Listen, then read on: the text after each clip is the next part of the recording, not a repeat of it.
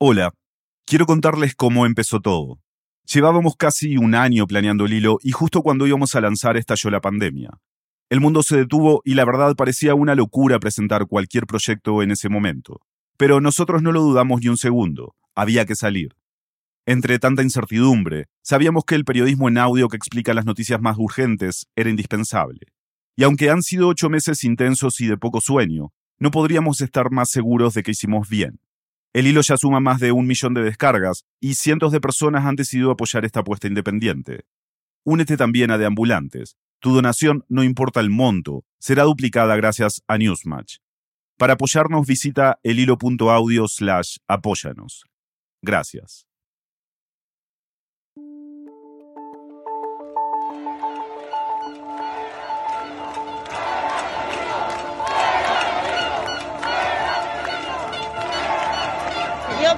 Porque estoy indignada con el abuso que están cometiendo. Yo no estoy de acuerdo que lo hayan vacado al presidente. Le han debido dejar terminar su periodo.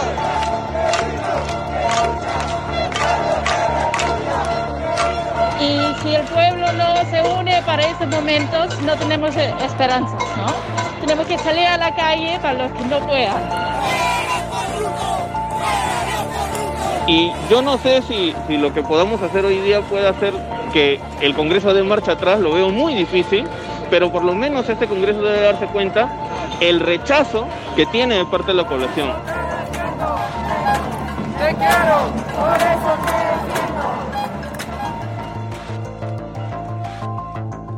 El lunes 9 de noviembre, miles de peruanos y peruanas, la mayoría de ellos jóvenes, salieron a las calles a protestar en varias ciudades del país, y las protestas siguieron creciendo los días siguientes. El detonante fue la destitución del presidente Martín Vizcarra, el cuarto pedido de vacancia presidencial en Perú en los últimos tres años.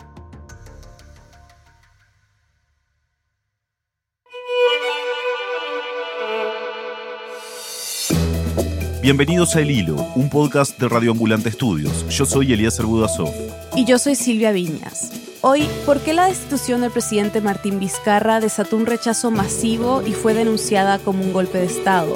¿Y cómo fue que los jóvenes, la llamada generación del Bicentenario, se convirtió en la nueva protagonista de la democracia peruana? Es 20 de noviembre de 2020.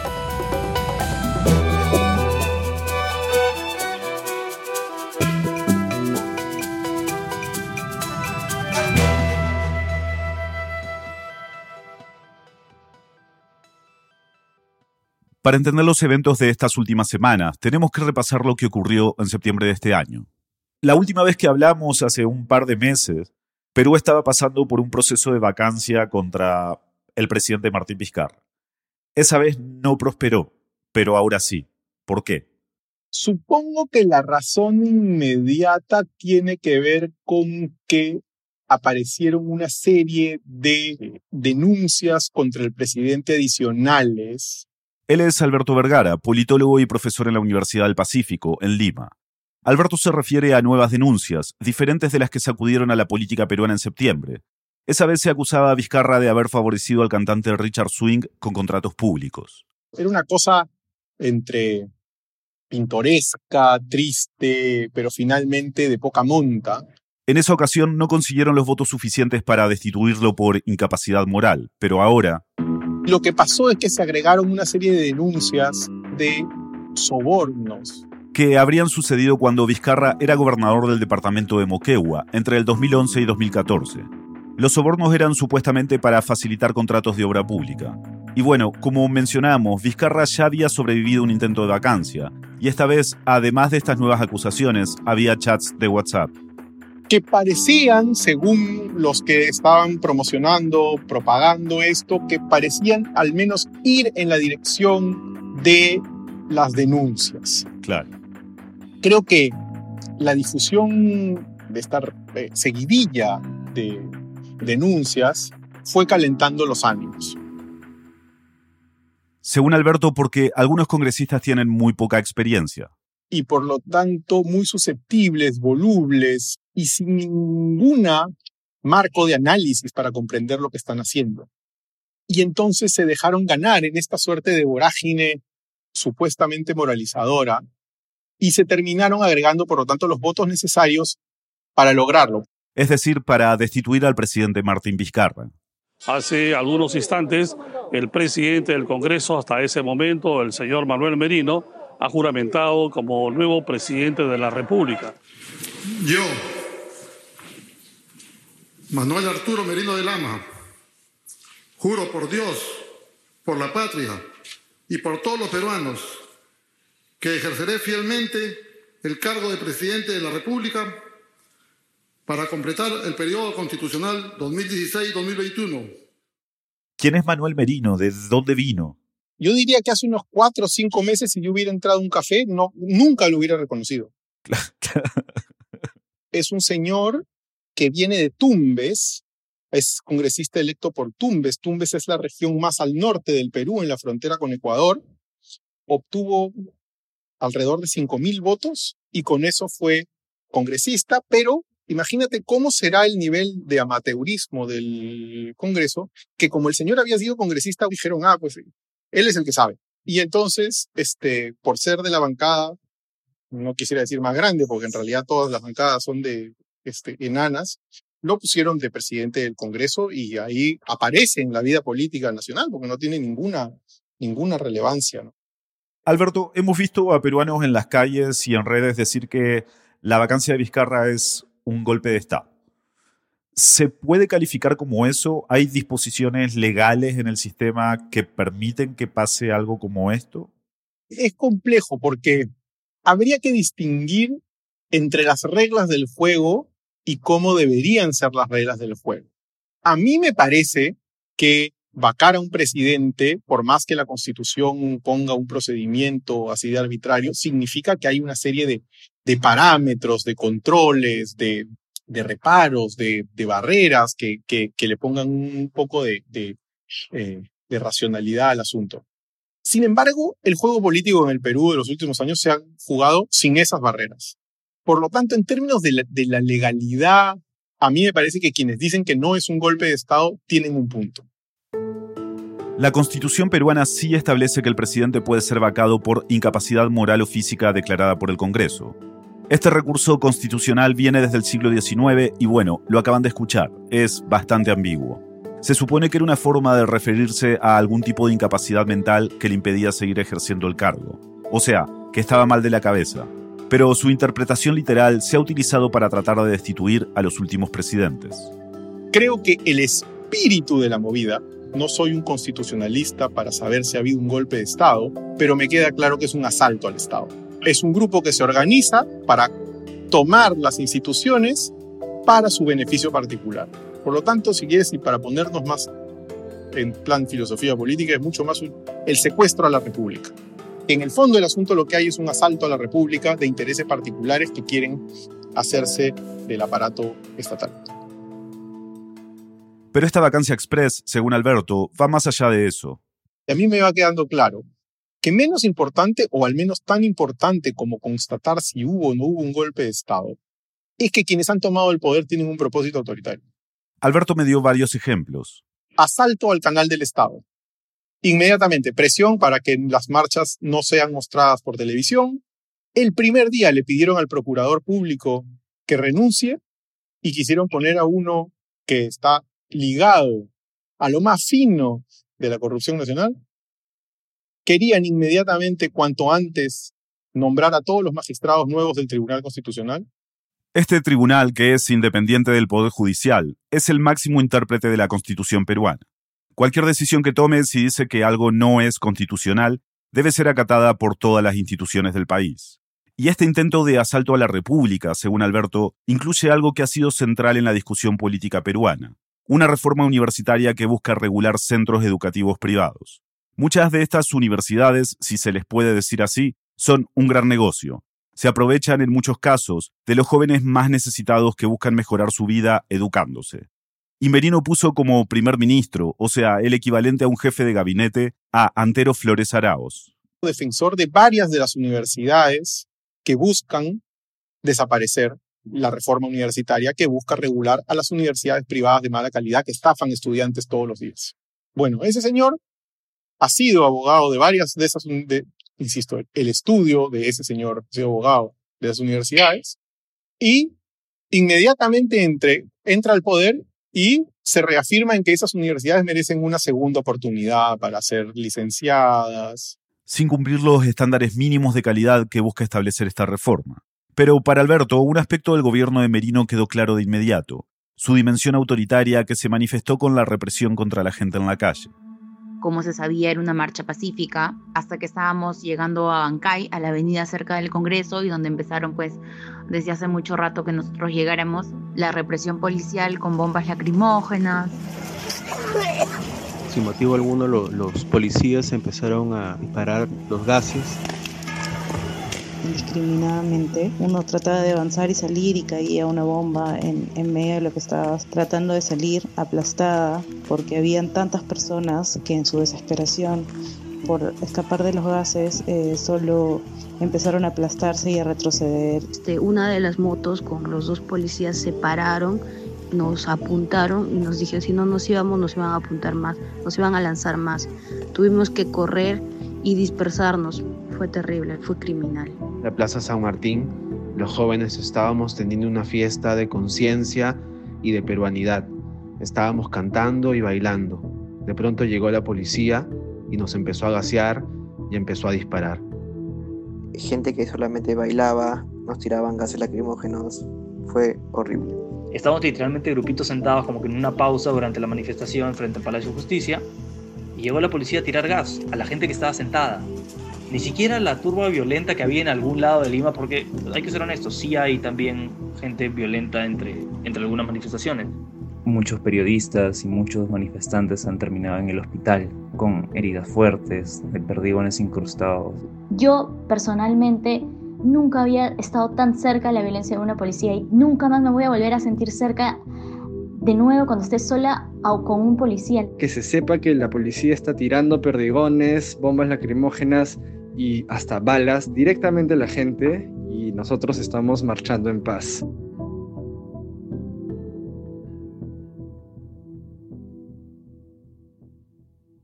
Las protestas de la semana pasada dejaron más de 100 heridos y, en su momento, decenas de casos de desaparecidos que se fueron esclareciendo.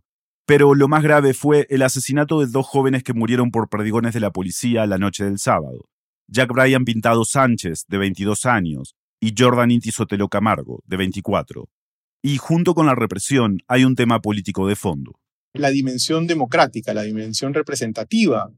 Lo que ellos tendrían que haber hecho es intentar construir, si es que de verdad tuvieran un genuino interés por el país.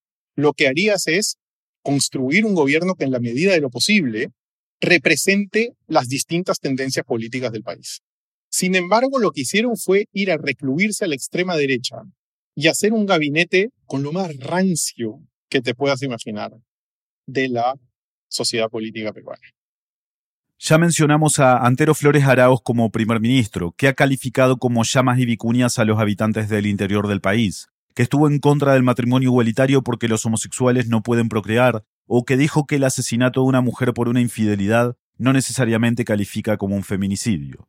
Entre los ministros de su efímero gabinete, Merino también había nombrado a integrantes de colectivos conservadores como Salvemos las dos vidas y Con mis hijos no te metas, o a un ex congresista que pidió investigar al Ministerio de Educación por supuesto contenido sexual en los libros de texto. Y por lo tanto el déficit democrático del gabinete se suma de una manera ominosa, de una manera ofensiva, al déficit de legitimidad que tiene incluso de origen el gobierno. Claro. Y entonces va sumando. Si a eso le agregas la represión, si a eso le agregas que se dan el lujo de cuando la Iglesia Católica ha dicho que tienen que respetar a la gente en la calle, no sé qué, salen a decir que... Al señor Monseñor Castillo, dedíquese al más allá, el más acá le corresponde a los civiles. En fin, una actitud eh, eh, eh, de, de, matoncitos. Entonces hay, hay un gobierno que ha construido su propia erosión democrática. En una situación tan complicada en términos económicos y sanitarios, y a cinco meses de las elecciones, ¿qué sentido tiene una vacancia? O sea, ¿qué interés puede haber en tomar el poder en esta situación, cuando es obvio que es muy difícil quedar como el héroe del país, ¿no? A mí lo de las universidades me parece fundamental. Mira, jugaba Perú con Chile en la noche. Sí. Hicieron a debatir la ley universitaria a esa hora. Wow. O sea, porque saben que eso es lo que quieren y que la gente no lo quiere. Entonces, ahí tienes un interés muy concreto. Es la lógica del carterista. O sea, como no hay carrera política, tú tienes cinco meses para rancharle al Estado todo lo que puedas. Y luego no hay reelección. Luego me voy a la casa. No hay partidos tampoco. No le debo nada a ningún partido, a ningún jefe, ni a mis electores. Nada. El día que hablamos, Alberto nos dijo que él creía que este gobierno tenía los días contados. Y efectivamente, al otro día... Presento mi renuncia irrevocable del cargo de presidente de la República e invoco a la paz y la unidad de todos los peruanos.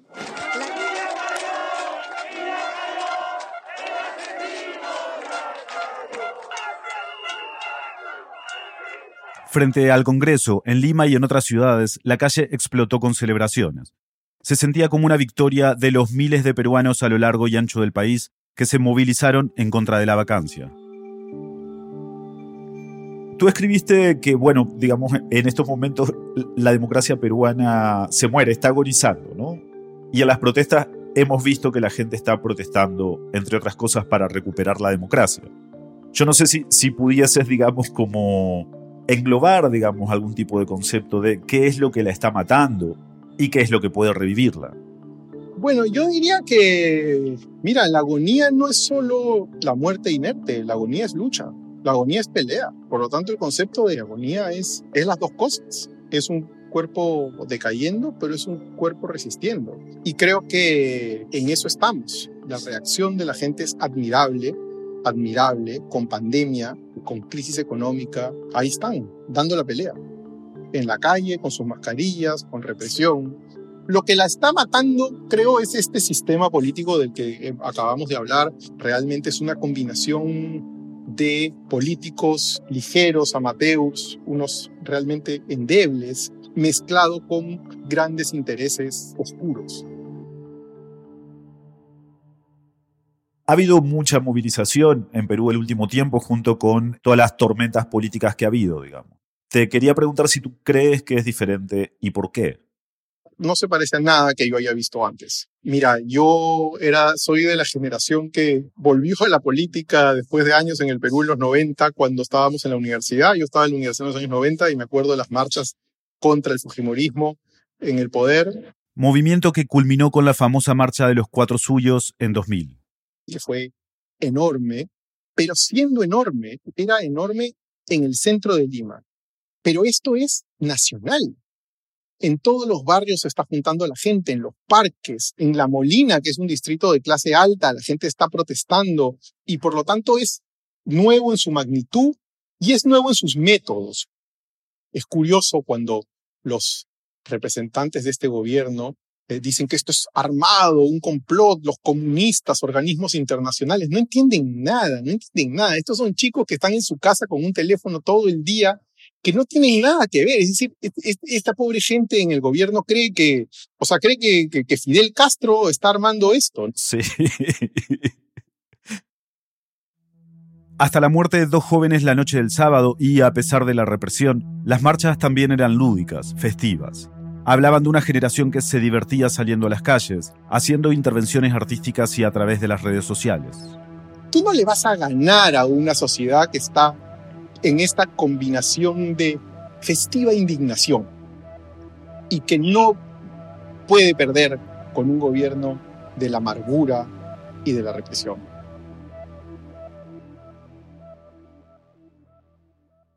Ya volvemos. Hola, soy Jorge Caraballo, editor de Crecimiento. Traigo buenas noticias desde Radio Ambulante, el podcast hermano del Hilo.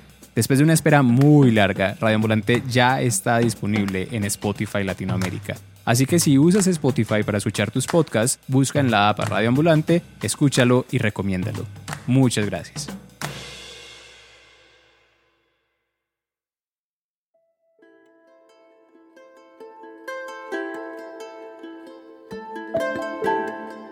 Tanta como frustración y, rabia y acumulándose en ese momento, solo pude preguntar como, ok, ¿dónde es el punto de reunión? Fue la primera vez que he marchado en forma de protesta. ¿Y por qué lo hice? Porque pienso que es momento de dejar de ser espectador de lo que sucede. Como joven creo que tenemos el deber de manifestarnos, de posicionarnos y de defender el lugar donde vivimos. Y esta juventud se mezcla con los ancianos, los abuelos y abuelas que salen en la ventana a aplaudir y no hay forma que no te emociones. Para mí ya no simplemente ir a una manifestación, es, es una sensación que yo ya no puedo ayudar personas desde mi casa. O sea, ya tengo que estar ahí. Es una marcha que se ha ido generando y movilizando por jóvenes universitarios, personas de todas edades además, que tienen distintas orientaciones políticas y distintos ideales, pero buscamos lo mismo.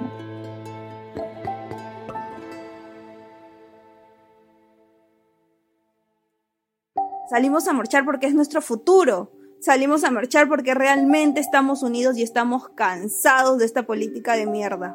Porque estoy cansada de que nos roben el país, que se roben las ilusiones, que se roben nuestros sueños.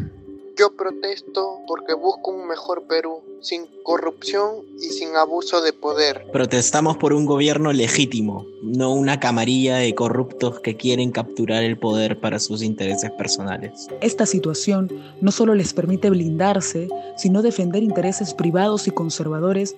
Están aprovechando ese momento de vulnerabilidad para robarnos la democracia. Están haciendo todo lo posible para cambiar la reforma universitaria están haciendo todo lo posible para que la educación se vuelva un lucro.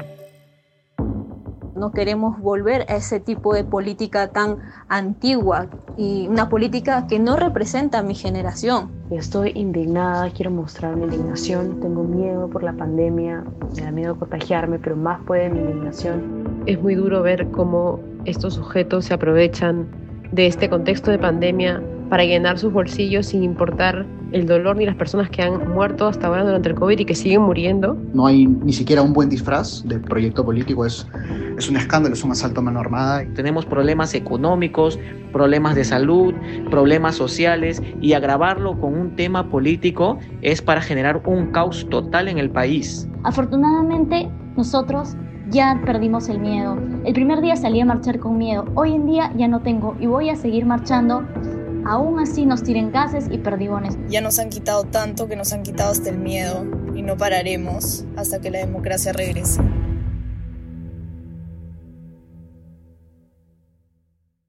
Estamos de vuelta en el hilo. Una cosa que ha quedado clara es que la mayor fuerza en las calles han sido los jóvenes, especialmente los que nacieron después de la década bajo Alberto Fujimori, la llamada generación del Bicentenario, jóvenes como ella. Mi nombre es Valerio Lano, yo soy representante estudiantil ante la Asamblea Universitaria de la Pontificia Universidad Católica del Perú y pues en estos días también soy una ciudadana activa frente a todo lo que está sucediendo en el país.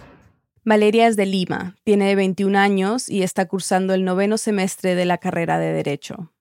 ¿Y por qué decidiste entrar a estudiar Derecho? Principalmente porque vi al derecho como una herramienta de cambio social de la realidad, principalmente centrado en mi país, un país que tiene una historia de injusticia, terror, de violación de derechos humanos. Fue algo que me motivó a estudiar una carrera relacionada justamente a estos temas. ¿Qué te llevó a involucrarte como dirigente estudiantil? Darme cuenta que incluso siendo parte de una de las mejores universidades del Perú, entre comillas, había mucho por hacer, no había tanto espacio de diálogo, muchas universidades eran usadas para el lucro, muchas universidades estafaban y jugaban con la expectativa de miles de jóvenes y de familias.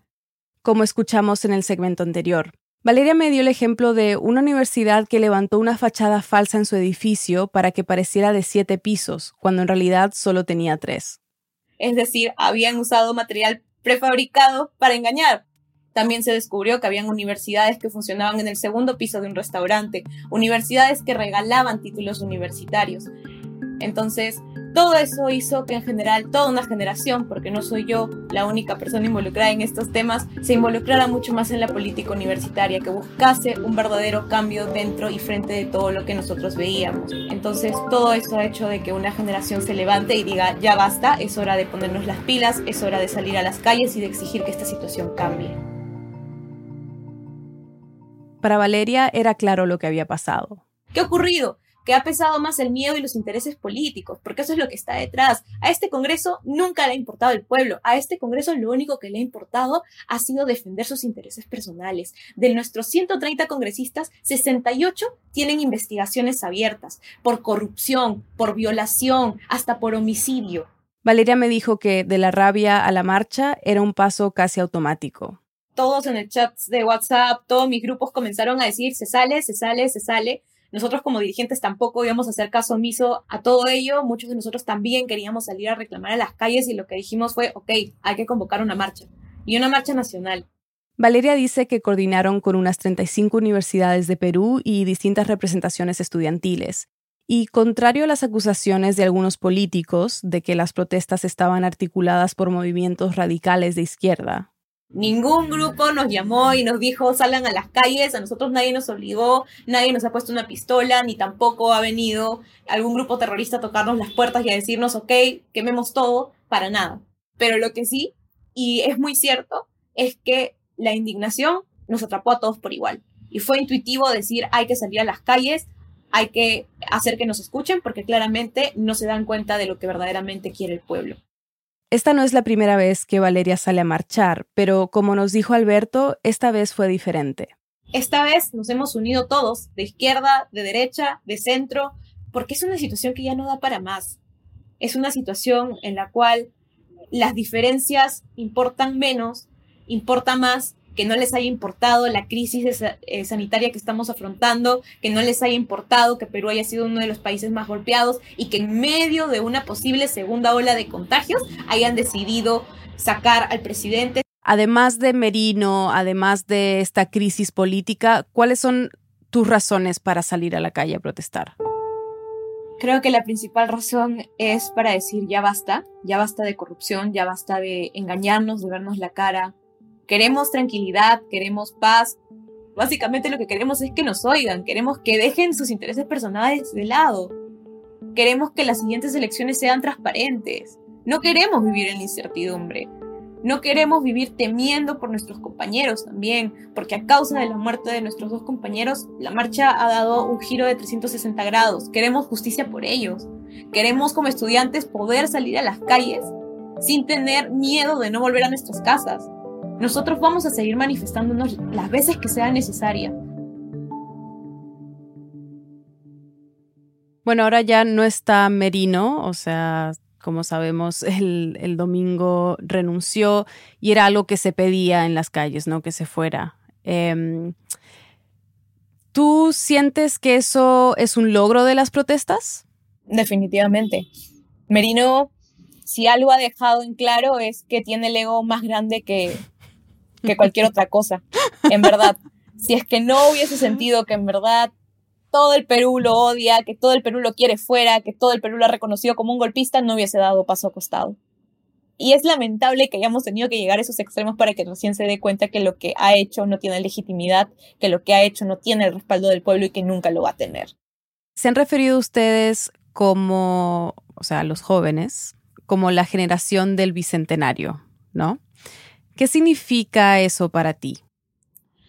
Significa una gran responsabilidad y también eh, recordar con dolor todo lo que ha tenido que pasar para que lleguemos hasta este punto, ¿no? O sea, Perú tiene una historia de, de, derramamiento de sangre, de conflicto armado interno, una historia de corrupción. Y es doloroso pensar de que vamos a llegar a los 200 años como país y aún así venimos arrastrando pues temas de hace muchísimos años, como la corrupción principalmente porque es el eje de todo lo que nosotros sufrimos ahora. Ser de la generación bicentenario es, como algunos compañeros lo decían, gritarle a todo el mundo, a todas las, las personas que están enquistadas en el poder desde hace muchísimos años, se han metido con la generación equivocada.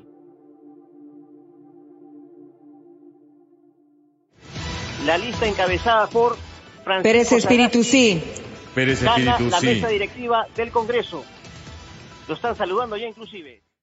El lunes por la tarde, el Parlamento aprobó con 97 votos a favor y 26 en contra al congresista Francisco Sagasti, de 76 años, para ser el nuevo presidente interino de Perú. 69 votos.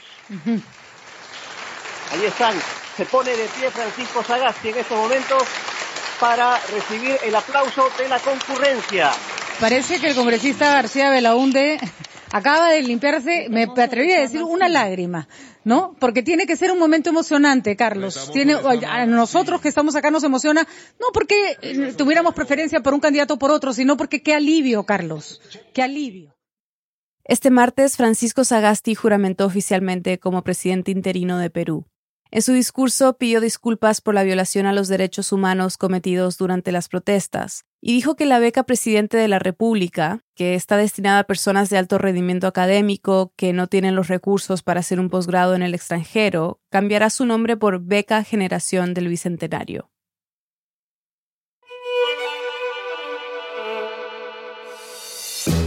Las voces que escucharon en este episodio son de casi 30 jóvenes de varias ciudades del país. Le pedimos a oyentes en Perú que nos mandaran una nota de voz contándonos por qué habían salido a protestar y nos llegaron más de 100 mensajes en pocos días. Algo increíble. Lamentablemente fue imposible incluirlos a todos, pero queremos agradecerles por su confianza y por compartir sus historias con nosotros. También queremos agradecer a Mirelis Morales, Alberto Ñiquén Guerra, Andrea Swain y Billy Castro. En el hilo somos Daniel Alarcón, Álvaro Céspedes, Mariana Zúñiga, Desiree Yepes, Elías González, Paola Leán, Jorge Caraballo, Miranda Mazariegos y Carolina Guerrero. Nuestro tema musical lo compuso Pauchi Sasaki. Parte de la música de este episodio fue compuesta por Remi Lozano. El hilo es una producción de Radio Ambulante Estudios. Gracias a nuestros compañeros de Radio Ambulante por todo su apoyo y gracias a los oyentes que se han unido a nuestro programa de membresías, de Ambulantes. Hoy, el hilo suma más de un millón de descargas y cientos de personas han decidido apoyar nuestro periodismo riguroso e independiente. Súmate tú también en elhilo.audio barra apóyanos. Muchas gracias. Para recibir los episodios del Hilo cada viernes por la mañana en tu bandeja de entrada, suscríbete a nuestro boletín semanal en elhilo.audio barra correo. Yo soy Eliezer Budasov. Y yo soy Silvia Viñas. Gracias por escuchar.